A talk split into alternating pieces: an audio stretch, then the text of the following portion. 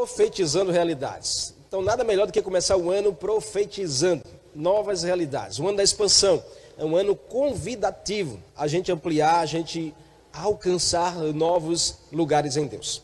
E o tema de hoje é usando a fé para salvação. Usando a fé para salvação. Lucas capítulo 7, do verso 1 ao verso 10. Vamos ler juntos o texto? Tendo Jesus concluído todas as suas palavras dirigidas ao povo, entrou em Cafarnaum e ao servo de um centurião, a quem este muito estimava, estava doente, quase à morte. Tendo ouvido falar a respeito de Jesus, enviou-lhes alguns anciões dos judeus, pedindo-lhe que viesse curar o seu servo. Este, chegando-se a Jesus com instância, lhe suplicaram, dizendo: Ele é digno de que lhe faças isso, porque ele é amigo do nosso povo, e ele mesmo nos edificou a sinagoga. Então Jesus foi com eles. E já perto da casa, o centurião enviou-lhes amigos para lhe dizer: Senhor, não te incomodes, porque não sou digno de que entreis em minha casa. Por isso, eu mesmo não me julguei digno de ir ter contigo. Porém, manda aqui uma palavra, e o meu rapaz, o meu servo, será curado. Porque também eu sou homem sujeito à autoridade, e tendo soldados às minhas ordens e digo a estes: vai, e ele vai. E a outros: vem, e ele vem. E ao meu servo: faz isso, e ele o faz. Ouvidas essas palavras, admirou-se Jesus dele, e voltando-se para o povo que o acompanhava, disse: Afirmo-vos que nem mesmo em Israel achei fé como essa. E voltando para casa, os que foram enviados encontraram curado o servo. Que o Espírito Santo possa ministrar aos nossos corações essa mensagem. A Bíblia foi lida, mas ela precisa ser ministrada. Então nós rogamos que a unção esteja presente aqui, como também em cada coração, em cada casa nessa noite. E que a mensagem ela alcance o fim proposto. Que assim seja, em nome de Jesus. Amém e amém. Você está com expectativa aí do que Deus vai falar? O tema é usando fé para salvar. Usando a fé para salvar. Uau, que proposta de Jesus para o meu e seu coração. Esse texto é lindo. É, Lucas 7 registra a cura do servo de um centurião. E a gente encontra aqui é, uma expectativa das coisas incomuns em Jesus. Jesus ele não é comum. Jesus ele não trata das coisas naturais. Jesus ele sempre vai nos convidar a um ambiente sobrenatural, a um ambiente incomum. Então foi Deus mesmo que colocou essa expectativa dentro de mim, de você, de viver o incomum de viver o extraordinário. Então ele fez tudo apropriado ao seu tempo. Também pôs no coração do homem um anseio pela eternidade. Eclesiastes 3, verso 11 diz isso: que nós ansiamos pela eternidade e tudo foi feito no tempo de Deus. Nós temos um desejo eterno por Ele e pela manifestação da Sua presença. Esse desejo, ele é, sabe, é mais genuíno da natureza humana. O homem tem um vazio que é do tamanho do seu Criador.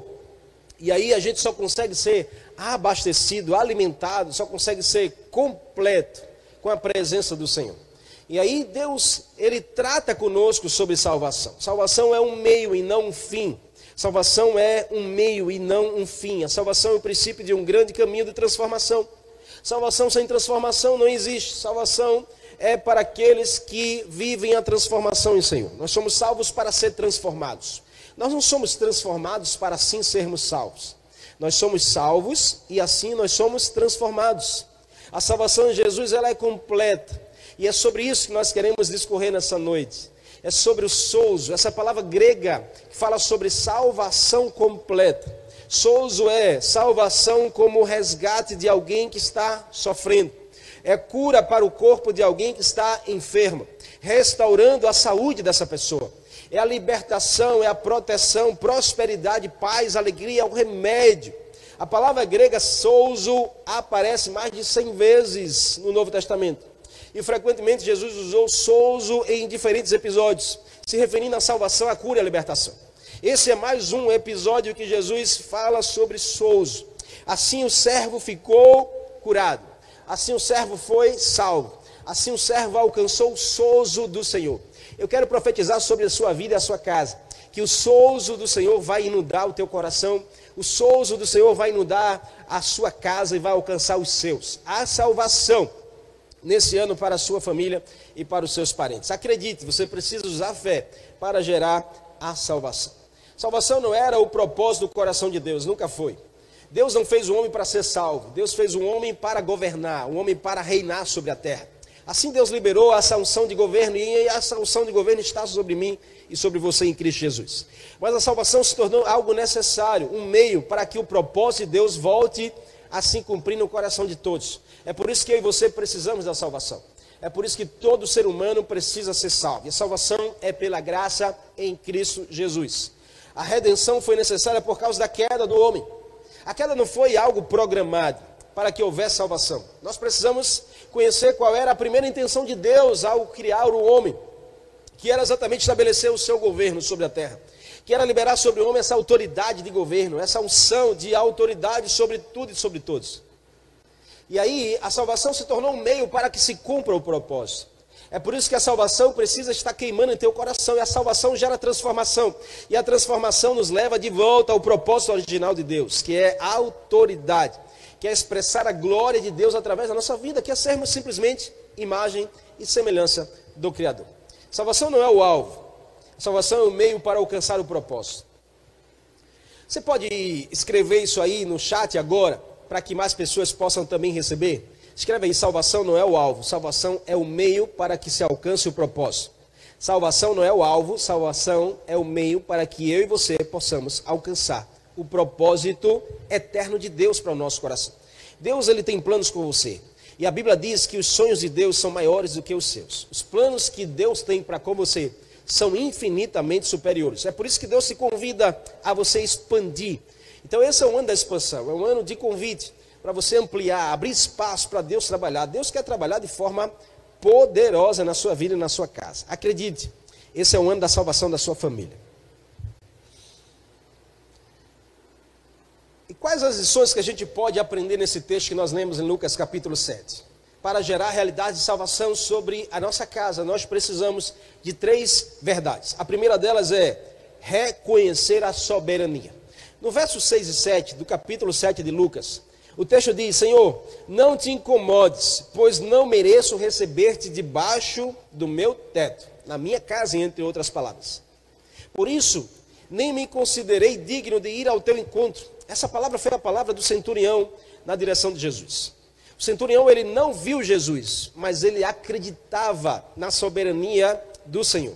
Ele reconhecia a soberania de Jesus. O centurião entendeu quem era de fato Jesus e como isso faz diferença na minha e na sua vida. Nós não podemos conhecer um Jesus de teoria.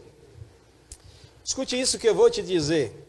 Você não pode se conformar em conhecer um Jesus de teoria. Sabe, em certa feita, Jesus confrontou os seus discípulos dizendo: A quem dizes que eu sou? A quem as pessoas estão dizendo ao meu respeito? E aí eles disseram: Um diz que tu és profeta, uns diz que tu és um, um um, um, um homem influente, uns dizem que tu és o mestre. Mas aí Jesus pergunta a Pedro: A quem dizes que eu sou? E Pedro, movido de uma revelação profunda, diz: Tu és o Cristo, Filho de Deus vivo. E Jesus diz: Muito bem, Pedro, não fosse, não foi sangue nem carne que te revelou isso, mas foi o meu Pai. Sobre esta revelação, eu edificarei a minha igreja. Então Jesus ama ser conhecido por mim, por você, de forma íntima, de forma profunda. Não numa teoria, não o que andam dizendo, não o que as pessoas dizem, mas de você experimentar, de você ter experiências com o Senhor. Esse é um ano que você precisa expandir a sua experiência com Jesus. Esse é um ano que você precisa expandir e ampliar a sua experiência no secreto com Jesus. De você ter mais relacionamento com Ele, de você se envolver e mergulhar mais com Ele, e você vai descobrir segredos preciosos que você não descobriu ainda. Sabe aqui o centurião, ele entendeu quem era Jesus. Ele sabia que Jesus não era apenas um homem bom, Sabe, muitas pessoas diziam que Jesus era um homem bom, porque Jesus fazia muitas bondades.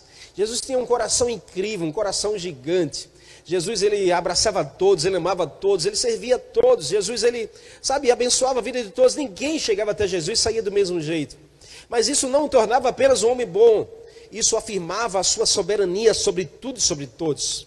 Havia algo de especial nele, o que diferenciava de todos os outros homens. Deixa eu te perguntar algo: como você vê Jesus?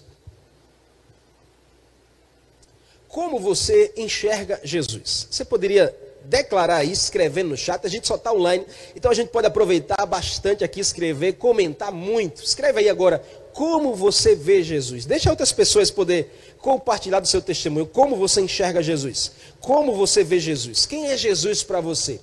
A importância que Jesus tem para você. Escreve aí agora.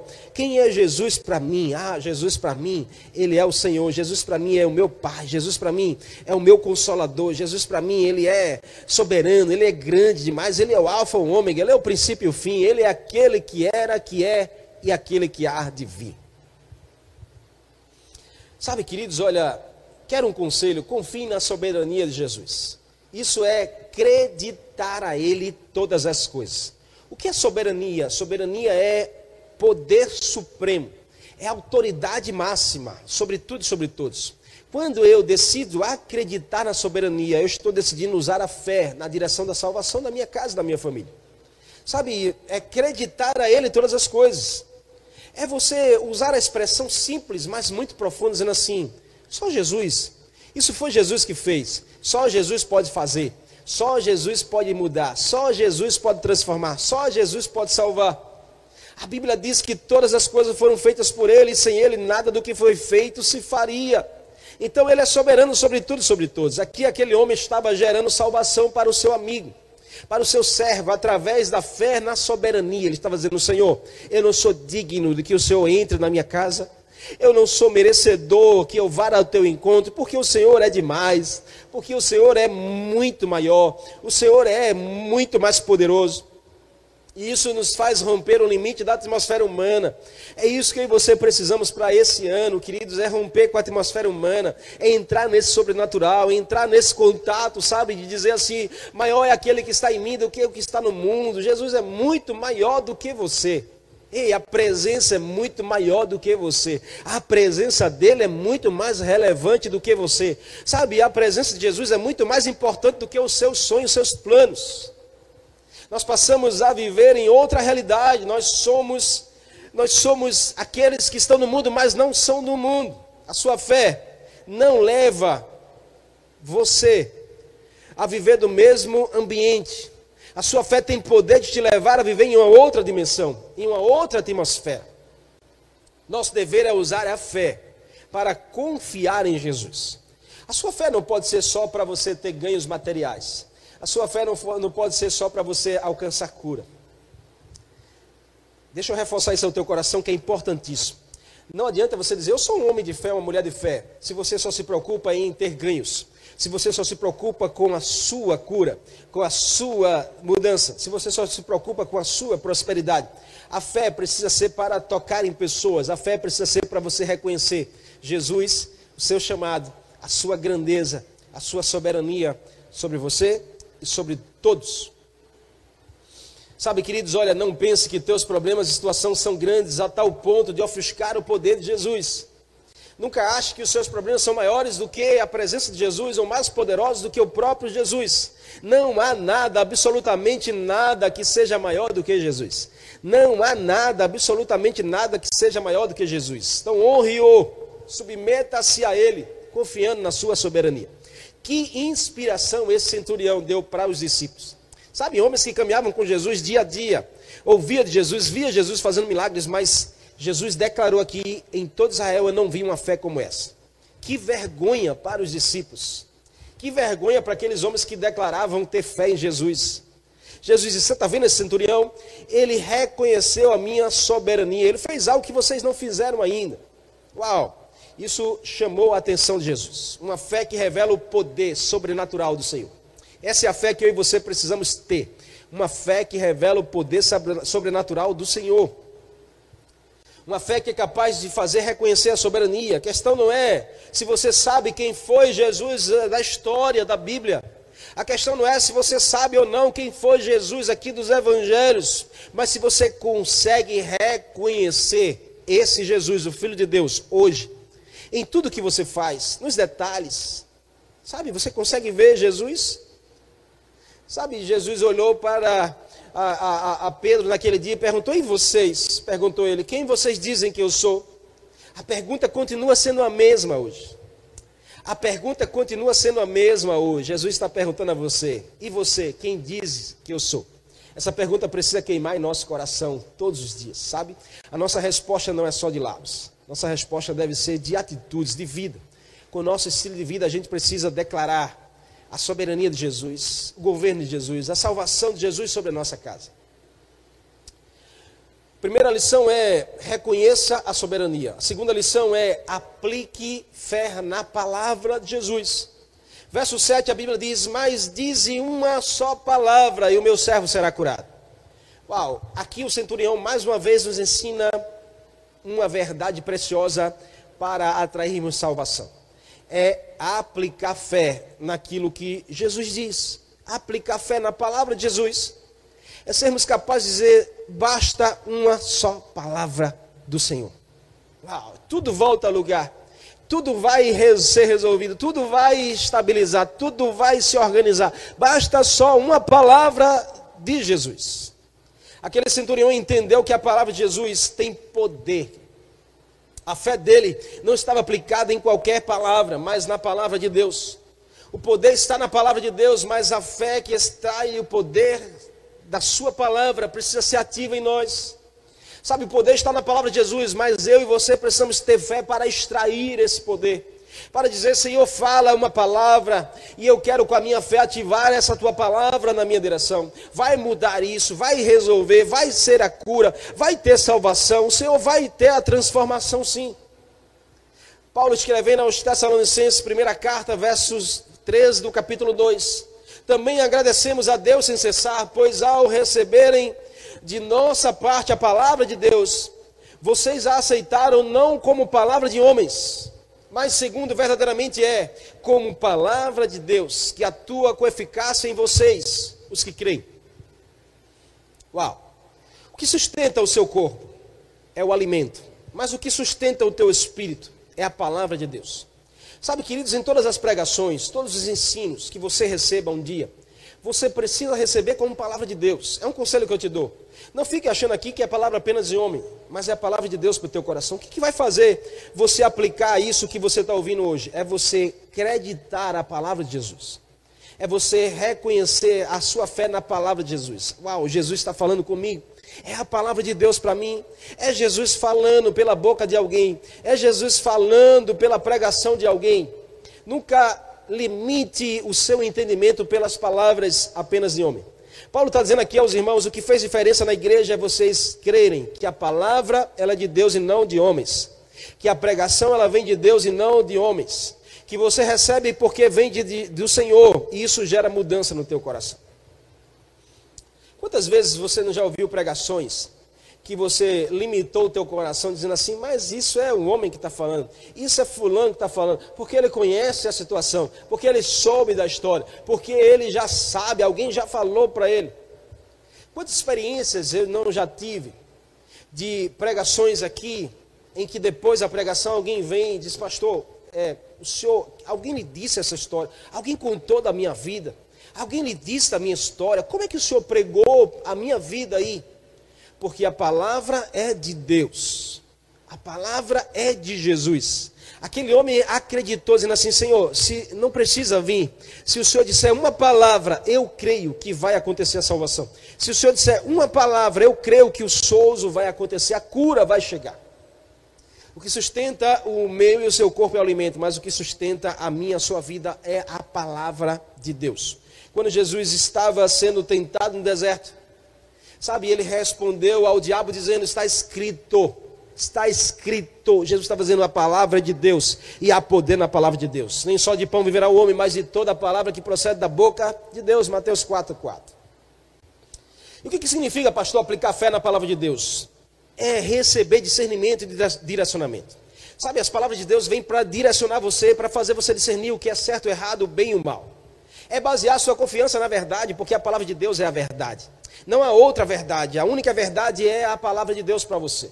É renovar a sua vida em fé. Todas as vezes que você ouve a palavra dizendo assim: Uau, é Deus falando comigo, isso há renovo no teu coração. É receber armas para vencer guerras espirituais. Como você pode vencer? Através da palavra de Deus para você.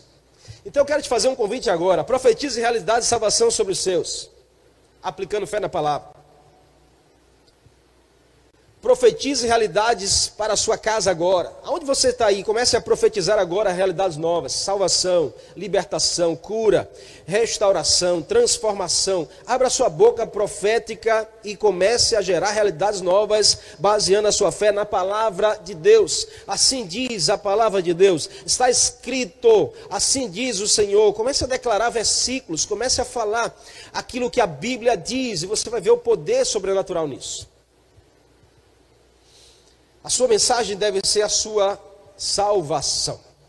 Sabe, a salvação ela tem que ser um testemunho no seu coração. Hoje nós estamos falando sobre usando a fé para salvar. E quantas pessoas não precisam ser salvas por você? Eu sei que você não salva ninguém, não salva ninguém, mas Jesus usa você para salvar as pessoas. E tem muita gente ao teu redor que precisa dessa salvação. Tem muita gente ao teu redor que está morrendo, está perecendo. O que, que você está fazendo com isso? Tem muita gente na sua casa que está morrendo e você tem a salvação em você. Você precisa oferecer, você precisa levar essa salvação, você precisa usar a fé para que a salvação saia de você e alcance pessoas. Declare isso, esse será o ano em que eu vou salvar muitas pessoas para Jesus. Esse será o ano em que eu vou salvar minha família para Jesus. Esse será o ano em que eu vou salvar meus vizinhos para Jesus. Esse é o ano em que eu vou abrir o meu grupo família, minha célula vai crescer. Esse é o ano em que, se depender de mim, eu vou alcançar muitas pessoas para a glória de Deus. É, isso é o que o Senhor quer ouvir da sua boca. Aplique fé na palavra. Sabe a última lição que a gente tira aqui desse texto? Lucas capítulo 7. No verso 8, a Bíblia diz: Pois eu também sou homem sujeito à autoridade. Esse centurião falando. E com soldados sobre o meu comando então eu digo a um, vai, e ele vai, digo ao outro, vem, e ele vem, digo ao meu servo, faça isso, e ele faz. Qual a lição aqui? Se mover na autoridade. Sabe, se eu quero usar a fé para salvar, eu preciso me mover na autoridade. Eu preciso reconhecer essa autoridade sobre mim. Eu preciso dizer, a autoridade está em Jesus, mas Jesus liberou sobre a minha vida. Aqui o centurião estava dizendo, Senhor, eu conheço dessa autoridade. Eu sei o que é a autoridade do reino de Deus porque eu convivo com isso no mundo físico. E eu sei a grandiosidade disso no mundo espiritual. Eu tenho servos que eu digo, vem, ele vem, vai, ele vá, faça isso, ele faz. Assim também é o Senhor, em uma só palavra, os anjos vão obedecer. O poder vai acontecer. O Senhor vai realizar, só basta uma palavra. As nossas decisões determinam em que dimensão do sobrenatural nós estaremos envolvidos. Eu vou repetir no teu coração. Se você escreve aí, se você pode também no chat, comenta bastante aí agora. Diga assim: a minha decisão determina a minha unção. A minha decisão determina a minha unção. Mais uma vez, escreve aí. A minha decisão determina a minha unção. A sua decisão determinará a atmosfera que você vive. As suas decisões vão determinar em que ambiente você vive. As suas decisões vão determinar o nível de fé que você exerce para expandir, para conquistar.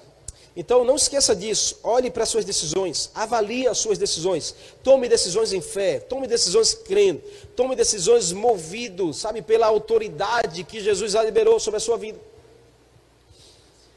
Aquele homem surpreendeu a todos, pois revelou bem sobre o reino de Deus. Sabe, quando ele falou assim, eu sei da autoridade, ele está falando, eu conheço o reino. O centurião entendia o princípio de autoridade de maneira tão profunda que os discípulos não estavam entendendo. Uma vez que a sua função como líder de 100 soldados, como centurião, essa palavra centurião expressa um líder de 100. Uma vez que esse homem liderava 100 soldados, era fundamental esse princípio ativo na sua vida. Sabe, Jesus ele quer levantar você como autoridade sobre esse mundo, como autoridade sobre a sua casa, como autoridade sobre, sabe, as pessoas ao seu redor, uma autoridade espiritual. Não é uma autoridade que manda de cima para baixo, uma autoridade que serve, uma autoridade, sabe, que empodera, uma autoridade que se submete, uma autoridade que usa da fé para salvar. Ele sabia que estar debaixo da autoridade de Jesus era necessário para viver os milagres do Senhor. Ele disse: baixa uma palavra e o milagre vai acontecer. Eu sei que o Senhor tem poder e autoridade. O nome de Jesus tem poder para curar aqui. Acredite nisso, o nome de Jesus tem poder para curar e transformar e fazer o impossível acontecer. Mas somente a fé consegue acessá-lo. Você quer acessar esse poder para curar? É a sua fé. A chave está na sua fé. Use essa chave na sua direção, ao seu favor. Quando você crê, você recebe a autoridade que Deus liberou lá no Éden, que volta pela salvação em Jesus. Então, qualquer conceito da autoridade espiritual inerente à própria criatura é equivocada. Porque a gente não pode pensar autoridade olhando para nós, autoridade olhando para Deus, olhando para a imagem e semelhança do Criador. Sabe, no Novo Testamento a palavra básica para autoridade é o grego exousia, que transmite o significado de poder, direito legítimo, liberdade para agir, controlar, possuir, usar. Isso tudo está liberado para você, tome posse. Jesus libera o exousa sobre a sua vida agora. Receba aí, tome posse, diga, eu creio, eu recebo. Essa autoridade vai te levar a conquistar salvação sobre os seus, sobre os seus parentes, suas famí sua família, sobre os seus amigos. Exousa é a autoridade do reino de Deus atuando em você através da sua fé. Sabe, Jesus declarou que lhe foi dado todo o poder do céu e da terra e delegou a autoridade para que os seus discípulos pudessem cumprir a grande comissão. Então, todo cristão verdadeiro possui autoridade espiritual dada por Jesus para anunciar o evangelho, para levar as boas novas, para levar a salvação, para pregoar o ano aceitável do Senhor, para trocar as vestes de cinzas por óleo de alegria, para, sabe, levar as pessoas a viver o propósito de Deus. Essa autoridade está sobre você. Acredite nisso. Portanto, mediante a obra redentora de Jesus, todos os crentes são sacerdotes espirituais que proclamam a grandeza de Deus. Existe um poder sobrenatural através da fé. Existe um poder sobrenatural liberado através da fé. Acredite nisso. Esse poder sobrenatural, ele é capaz de gerar salvação. É capaz de gerar transformação por onde você for. Eu declaro isso sobre a sua vida. Sabe, essa história é linda e é tão poderosa. E nos deixa essas lições. Nós compartilhamos aqui três lições através desse centurião. A primeira coisa é reconhecer a soberania. Esse homem reconheceu Jesus como autoridade, como soberania, sabe, máxima. Depois ele aplicou fé na palavra de Jesus. Ele disse: só basta uma palavra e eu creio que vai acontecer o um milagre. E por último, ele se moveu na autoridade. Ele disse: Eu conheço sobre a autoridade do reino. E eu sei que essa autoridade vai gerar salvação. Sabe, é tudo que eu e você precisamos. O texto termina no verso 9 e 10 dizendo: Ao ouvir isso, Jesus admirou-se e voltando-se para a multidão que o seguia, diz: Jesus agora olha para todos e diz assim: Eu lhe digo que nem em Israel encontrei tamanha fé. Em todo Israel eu não encontrei uma fé como essa desse homem. Por que Jesus falou isso? Porque Jesus encontrou exatamente essas verdades. Jesus encontrou um homem, sabe, que acima de tudo reconhecia a soberania de Jesus. Jesus encontrou um homem que acima de tudo acreditava na palavra de Jesus. E Jesus encontrou um homem que, acima de tudo, sabia da autoridade do reino de Deus sobre a sua vida. É isso que você precisa, sabe? O ano está começando. Mas tome essa decisão hoje, para que você, sabe, gere a admiração de Jesus.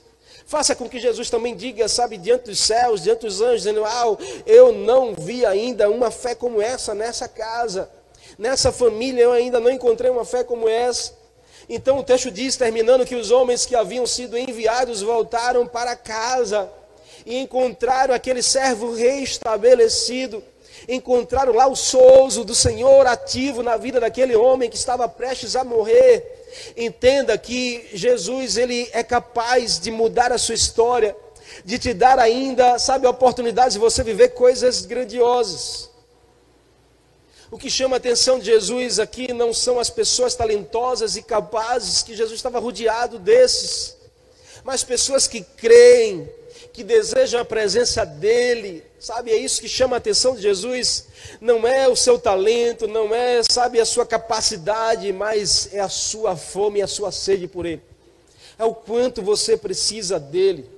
Em todo Israel, a pessoa que chamou a atenção de Jesus não haviam encontrado pessoalmente. Paz-me, mas o centurião não viu Jesus pessoalmente. O seu diálogo foi sempre através de pessoas, mas espiritualmente havia se conectado com Jesus por meio da fé. Sabe, a Bíblia nos ensina que a gente não precisa ver para crer. Você não precisa, sabe, querer ver Jesus trabalhando, querer ver Jesus fazendo milagres. Você precisa só se conectar com Ele espiritualmente. Ativar de forma profética essa fé. E como você vai ser empoderado, enviado por Jesus para levar a salvação. Souzo, completude, libertação completa, cura completa, restauração completa, alegria completa. Souzo de Jesus na sua vida e através da sua vida. Eu quero concluir inspirando você a se conectar espiritualmente com Jesus. Você conhece de perto? Você conhece de forma íntima? Você conhece Ele no seu secreto? Você conhece Ele o suficiente? Sem fé, queridos, é impossível a gente conhecer ao Senhor. Sabe, eu quero concluir com uma passagem que Jesus certa vez diz aos seus discípulos: Senhor, em teu nome nós expulsamos demônios, em teu nome nós profetizamos, em teu nome nós realizamos milagres, curas. E a palavra que eles ouviram de Jesus foi: Apartai-vos de mim, pois eu não vos conheço. Essa palavra conhecer, no original grego, faz menção à intimidade. Sabe, o que Jesus espera de mim e de você não são os nossos feitos, não são as nossas capacidades, não é os nossos prêmios, nossas medalhas, nossos troféus, não é os milagres que a gente pode participar deles. Mas o que Jesus espera de mim de você é a nossa intimidade com Ele. Sabe, não queira ser alguém que profetiza, que faz, que ora bonito, que levanta as mãos aos enfermos e vê o milagre acontecer. Sem antes você ter intimidade ao ponto de dizer: Eu conheço Jesus, eu sou íntimo dele, ele é meu íntimo, eu tenho intimidade com ele no meu secreto, no meu profundo.